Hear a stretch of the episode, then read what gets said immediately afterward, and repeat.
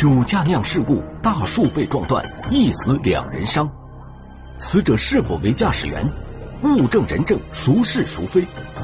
尸检报告添新证，前度结论被推翻。安全带变夺命带，好朋友变替罪羊。偷梁换柱，天网栏目即将播出。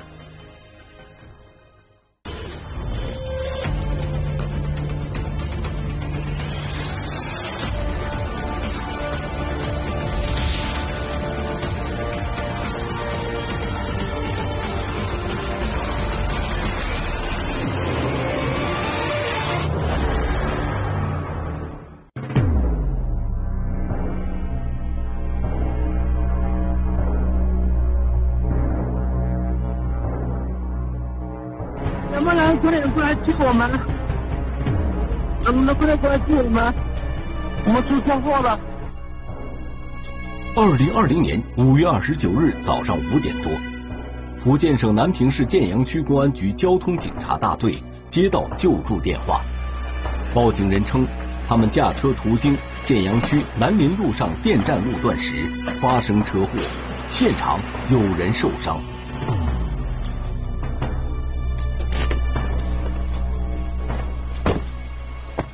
干嘛？撞到树上去？撞到树上去？三个人。事发路段为南北走向双向两车道道路，一辆损毁严重的黑色两厢轿车停在道路东侧。车头是朝我们建阳城区方向，车尾是朝江口镇方向。嗯，车体的话，四周它都有比较严重的划痕。嗯，特别是它车的这个顶部。前后部和左左部右右侧呃会相对好一点，好像相对比较少。那车内的话，驾驶室的这个气囊已经是炸开了。另外，事故车右侧两个轮胎都已爆胎，路东侧的一棵大树被撞断。民警初步判断，这是一起单方事故，很可能是事发时车辆驶出道路。撞上了路旁的大树，之后车头调转了方向。基本情况是这样子，车上有三个人，然后一个人已经被送到医院了，四个人刚医院看了一个人说，人是没有生命。嗯嗯。然后还有一个人是。他本人开的车？对。你是他的什么人？我是他朋友啊，我跟他同坐一辆车这样子。嗯。我，现在我。我也很着急。站在路边的男子叫吴某田，对对对，医护人员正在抢救的男子叫刘某奇，还有一名叫杨某鹏的男子已被送往医院救治，他们三人是朋友关系。嗯。哦，这个朋友怎么样了？人已经不行了。啊？经常死亡了。死亡？嗯。不会吧？他已经死亡？不会吧？据吴某田说，他和杨某鹏、刘某奇是多年好友。五月二十八日晚上，他们三人在建阳区一家烧烤店吃夜宵，三个人都喝了酒，直到第二天凌晨四点多才结束。之后，杨某鹏又邀请吴某田、刘某奇一同前往三十公里外的崇洛乡家中。没成想，半路出了事故，还造成刘某奇的死亡。你当时是晃晃倒下来的，还是这样立起来的？我当时我是在副驾驶上面。我知道人是这样倒过来的，还是这样？倒掉了。车是倒整个倒住的？没有，车子是正的，但是我人是倒的。就讲我我我我人已经是就是翻倒的样子，然后等消防来了，我才翻过来。虽然吴某田说车辆没有侧翻。但是从车身上的痕迹来看，民警认为车辆在撞树后侧翻过。但是我们据我们分析，但是车是一个翻滚的过程，然后最后停留的状态应该是一个侧翻的状态，驾驶室向下，这个呃副驾驶室朝上，是应该是这么一个状态。车辆哈，这个是在前面过弯的时候，它车速过快，然后驶出路外，撞至道路侧边的石墩上面，然后一路侧滑，一路侧滑以后。这个由于惯性很大，撞至这个树，导致了这个树木断裂，然后车辆呢撞击完以后，呃侧翻至这个呃道路的的右侧。勘查中，民警在车辆驾驶座位置发现了一双白色休闲鞋。经与吴某田核实，这双鞋是死者刘某奇的。当时这双鞋子，后来经我们核实，这双鞋子是这个死者刘某奇的。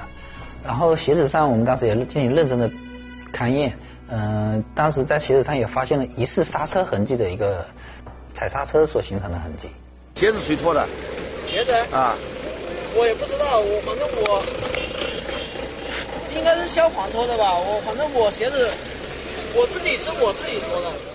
当时消防工作人员给我们的反映的情况是，呃，这个刘某奇是坐在这个驾驶室的位置上，嗯，他们从驾驶室把这个刘某奇救下来，但驾驶室的这个安全带啊也是被这个施救人员剪断掉，所以说当时也也怀疑应该就可能是死者刘某奇开的车。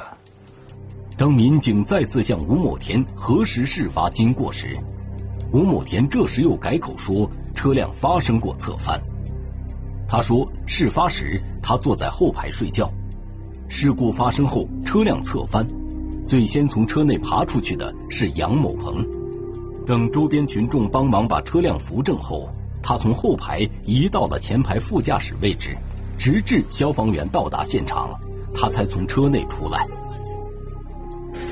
就在民警紧锣密鼓勘查现场时，吴某田的表现却有些不合常理。妈，我那个手机在车子里面，我能去车子里面找一下。等下会给你，好不好？不要急，你不要在这边，你站旁边去，不要一直踩，踩在现场，你站到那旁边去，帅哥。我其实我最关心的就是这个。好了，你不要一直问这么多问题，等回去我会给你解释，慢慢解释，好不好？我在现场。主要就是这个这个事情到底跟我有有没有什么？你看拍个照。关系这样子，要是跟我有主要关系，我就留在这里。你你要配合的，等一下还要配合，好不好？你先留着。跟我没有。有跟你。我知道。你要配合的，好不好？主要是我也困了，我早上就是想睡觉怎么样？你要你要待在这边，好不好？我要待在这边，你要待在这边。就就等你们给我们弄完之后，过来配合。呃，对对。我们一走进车里面，仔细观察。勘察车内里面的东西的时候，他就比较就是一直讲一些案件之外的话来打断我们，让我们就感觉到很奇怪。当时我们没有去多怀疑这个，只是心里面打了一个问号。能不能等他那个亲属什么的来了之后，跟他说亲属说我不在。这个我们要如实的告知亲属，好不好？这个东西人家毕竟都要告知的。好不好？但是具体一个什么情况，他家属肯定会问的，是不是啊？那要是他家人说是我主要责任的话，这个怎么？谁开的车？我们这一查也查得出来。对啊。对啊，对啊。他开的车，当时他家人说是我所要责任。嗯，是谁开的车就是谁开的车嘞。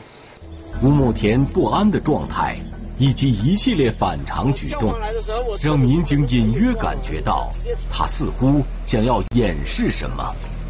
随后，民警将吴某田带到医院，进行了血液中酒精含量的检测。他每百毫升血液中酒精含量为一百七十二点九毫克。在医院，民警还见到了事故中的伤者杨某鹏。杨某鹏是在这个急诊室里面，他的伤势看去是比较轻微，他主要就是一些额头还有身体上的一些擦伤，嗯，整体状态应该还是比较良好的。民警也对杨某鹏血液中的酒精含量进行了检测，他每百毫升血液中酒精含量为六十五点八毫克。同样，民警在抽取死者刘某奇的血样进行检测，他每百毫升血液中酒精含量为一百二十八点一毫克。这个事故因为有已经有人员确定有人员死亡，事故本身来讲算是一个比较严重的事故。另外一方面呢，三个驾驶员里面，我们当时也不能确定说百分之百确定哪个是驾驶员，所以当时出出于这个谨慎的心理，所以把三个人全部都对他们进行抽血。结果的话，这个杨某鹏是属于一个酒后的状态，然后刘某奇跟这个吴某田两个人属于一个醉酒的一个状态。杨某鹏只是受了轻微伤，而且精神状态正常，民警便在急诊室。展开问询，是什么情况？当时我就天天碰了一下，然后整个人我也不知道。是谁开的车啊？驾驶是那个刘锦奇。刘锦奇开的车。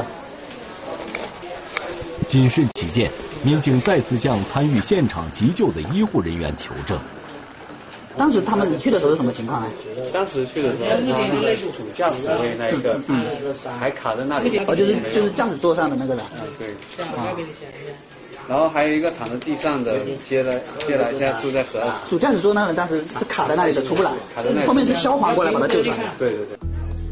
先于民警到达事故现场的消防员和医护人员都可以证明，死者刘某奇是从驾驶员位置被抬下车的。按照正常推理，事故原因应该是刘某奇酒后驾驶机动车，因操作不当导致车辆驶出路外，发生剧烈碰撞，而刘某奇本人也因此付出了生命的代价。但是从车辆受损的情况来看，民警应昂总觉得这事儿有些蹊跷，因为车这个车的整个右侧都撞的，基本的整个撞的严重的凹陷了。应该这个力度是非常大的，因为这个车的右侧应该是撞到路边的树木，整个都被撞断了，这个力量是非常的大的，所以坐在副驾驶室的人绝对受伤情况应该至少外伤应该情况相对是比较严重的。但实际情况却是坐在驾驶位的刘某奇死亡，坐在副驾驶位的杨某鹏只受了轻微伤。虽然杨某鹏和吴某田坚称事发时开车的是刘某奇，不过。民警对当晚开车的人究竟是谁，还是存有疑问。经过对事故现场周边的排查，民警在事故现场南侧路东约一百米处一家水厂的监控视频中，发现了事故车的身影。事故的车是深色的车吧？然后这部车也是深色的。这颜色还是比较稳。颜色比较稳。来来来，我们再再再倒退看一下，再倒退看一下。哇，这车车速非常快啊！放大放大放大看一下，放大。嗯，放大了就变模糊了。车内人我们看能不能？哎，哦，看不清楚车内人的一个情况。监控中，事故车的车速很快，一闪而过，民警无法看清车内的情况。这段视频的参考价值几乎丧失了。由于事故现场周边找不到其他监控设施，民警决定先确定三人吃夜宵的烧烤店位置，再调取沿途监控视频进行查看。这家烧烤店距离事故现场八公里左右，民警首先调取了店内的监控视频。你看，这个王浩天身上穿的这个衣服，跟我们在事故现场发现他穿的衣服应该都还是一致的。啊，这这个衣服特征很明显，这身上有很多斑点。呃，你看这个这个在身上有纹身，啊，穿这个黑色衣服手表，这应该就是刘锦奇。啊，这个警，对对对，他的手上有手表啊，你看那纹身，看？由于他们离开时店内只剩下他们一桌，因而店主对他们三人印象比较深刻。店主看到他们三人先后上了一辆黑色的小轿车，根据三人的衣着和体貌特征。民警明确了他们离店的时间，同时从店主方面获得了一条重要线索。从这个他们吃宵夜的店铺调的监控，以及当时有口头询问了一下店主，嗯，他们都表示这个当时上车的时候开车的时候是这个杨某鹏开的车。这条线索更加深了民警心中的疑虑。随后。民警又调取了从烧烤店到事发地点沿途的监控进行查看，在位于万达路口的一处治安监控中，民警捕捉到一个细节：有发现这部车通过时，这个有一只呀后座有个人手伸出来，伸出来的这个有戴了一只手表，与死者是相符的，是刘某奇。呃，他身上有纹身，他身上的纹身应该还是特征比较明显，嗯，可以当时我们断定这个刘某奇是坐在副驾驶室的位置。从万达路口到事发地还有两公里左右，难道在这段路程中他们换了司机？为了接问，民警找来杨某鹏和吴某田，再次对二人进行询问核实。封有知道是谁开的车？封酒之后是我开的车，允许中途驾驶，然后经过万达就放刘某奇开。你坐哪里？我坐副驾驶。他们双方哈，呃，我们都进行了讯问。那讯问之后，他们说，呃，路过万达卡口之后，这个死者一直争着要去开车，然后呢，他们就让着这个死者进行开车了。没想到车速过快，撞到路边，然后导致翻车了。如此看来，他们存在中途更换驾驶员的可能性。民警虽然还是心有疑虑，但没有其他证据可供判断。调查的结论应该就是刘某吉酒后驾驶机动车，因操作不当，致使车辆驶出路外，发生剧烈碰撞，致其死亡。但就在此时，刘某奇的尸检报告让案情再起波澜。他这个人那个那个窒息窒息真相很明显，整个脸部都是青紫的，眼睑都是出血的，颈部的右侧有一个勒痕。从尸表检验看，颜面部那个淤血肿胀，还有眼睑都有出血点，还有解剖进去，然后肺部都有散在性的出血点，这些都是明显的一个窒息真相。然后其余尸检又未发现其他致命性的损伤，所以综合分析，他应该就是一个机械性窒息死亡。机械性窒息死亡，在交通事故中比较少见。难道这背后会是一起刑事案件吗？民警感到该案还远没有到真相大白的时候。从我们尸体检验来看，哈，他我们发现他那个从右颈部往左胸部一个右高左低的一个勒压印痕，它那宽度是那个二点五公分左右。从从颈部到左胸腋下一个走一个走向，这个从这个损伤特点特点来看，符合那个安全带那个勒压形成。那如果这个是安全带形成的，为什么肚子上没有这个痕迹？当时这个撞击力度应该还是很大的。那他可能就是没有正确那个上车之前，这个就已经插插在那个卡扣上了。直接拉到拉到那个胸前，直接套上去了。法医易良高认为，刘某奇没有正确使用安全带，在事故发生的一瞬间，他的身体随着巨大的惯性向前，而错误的穿戴方式，使得安全带的全部力量都作用在他的胸部，从而造成其机械性窒息死亡。他应该是这样的，按照很多人习惯这样，从后面。先把这个安全带，为了应付检查，卡压在这里，然后套在我们这个，套在我们那个胸前，就是这样一个系安全带。这种系安全带方法其实是非常危险的。它这里这条横行的且固定的是没没有的，只有只有这一条斜行的固定。因为它那个下腹部没有起到固定作用，这样拉就是人体会有很大的一个那个活动活动空间。在受到撞击的时候，它起起起不到一个保护的作用。尸检报告还指出，当事故发生时，刘某奇并不是驾驶员。从这个损伤特点，符合一个副驾驶位、副驾驶位那个乘员的一个系安全带一个勒压这个特征。刘某奇胸部的勒压痕迹是从右颈至左胸部。只有坐在副驾驶位，安全带才能在身体上形成这样的压痕。如果是驾驶员，压痕应该是从左颈到右胸部。这一发现证明死者刘某奇不是肇事司机。那么，在事故发生时，杨某鹏和吴某田究竟谁是驾驶员呢？在事故中，事故车辆前部的两个安全气囊全部弹开了。民警推测，车内前排人员的面部很可能因此受伤，而这与杨某鹏的伤情不谋而合。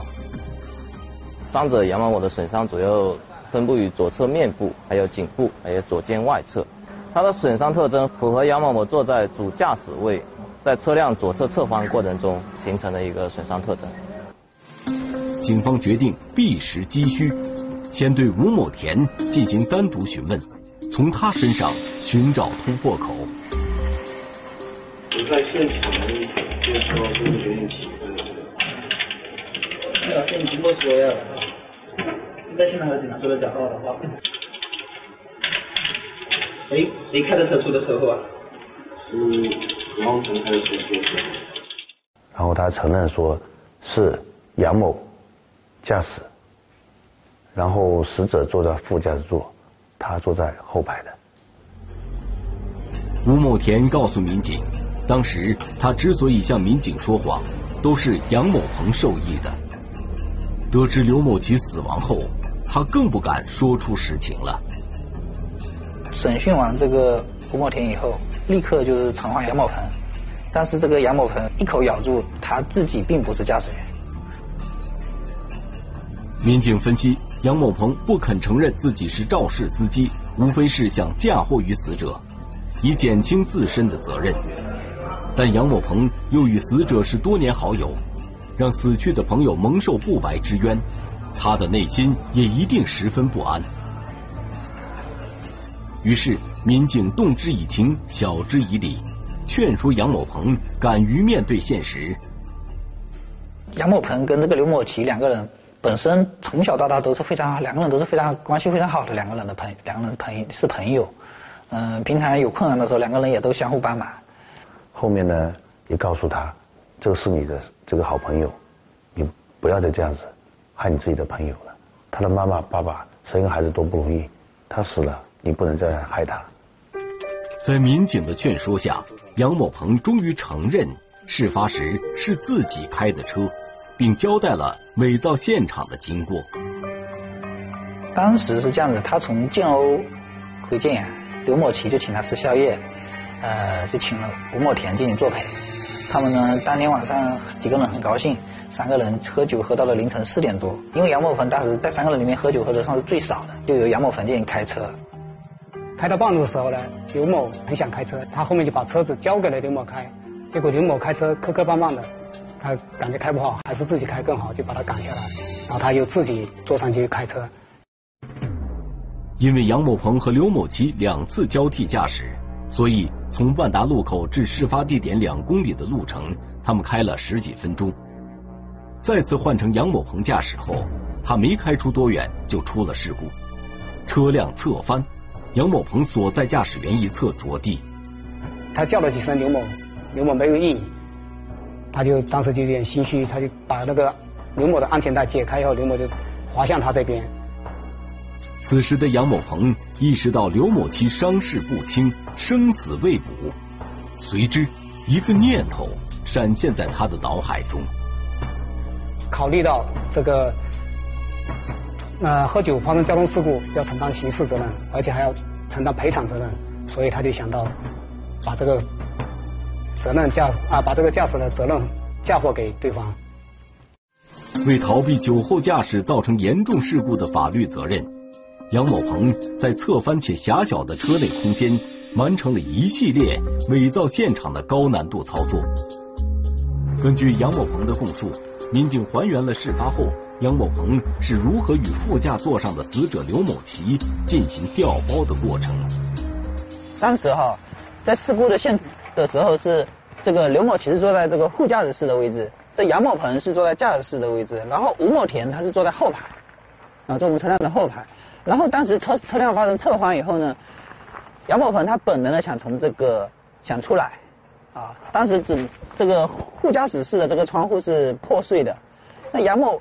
杨呃杨某鹏在他这个呃这个刘某奇的下方啊，杨某鹏要出来，他就必须把这个刘某奇的这个安全带解开。刘某奇安全带解开以后，刘某奇顺势向下掉啊，然后这个杨某鹏才能从这个后驾驶室的位置爬出去啊获救。在爬出车窗之前，杨某鹏与后排的吴某田订立攻守同盟。以为伤者伤的伤的重了，公安机关就可以不追究这个这个伤的重的这个刘某奇的责任，所以他当时才跟吴某田在现场说，到时候等警察来了，就说是这个刘某奇开的车。还在醉酒状态下的吴某田，出于朋友义气，也没多想，就一口应了下来。之后，杨某鹏爬到车外，躲到路上，佯装昏迷。待有群众前来救助时，他才假装苏醒，拨打电话报警。二零二零年十一月二十三日，福建省南平市建阳区人民法院依法作出判决。杨某鹏犯交通肇事罪，判处有期徒刑三年六个月。吴某田因提供虚假证言，被建阳区公安局依法行政拘留七天，并处罚款三百元。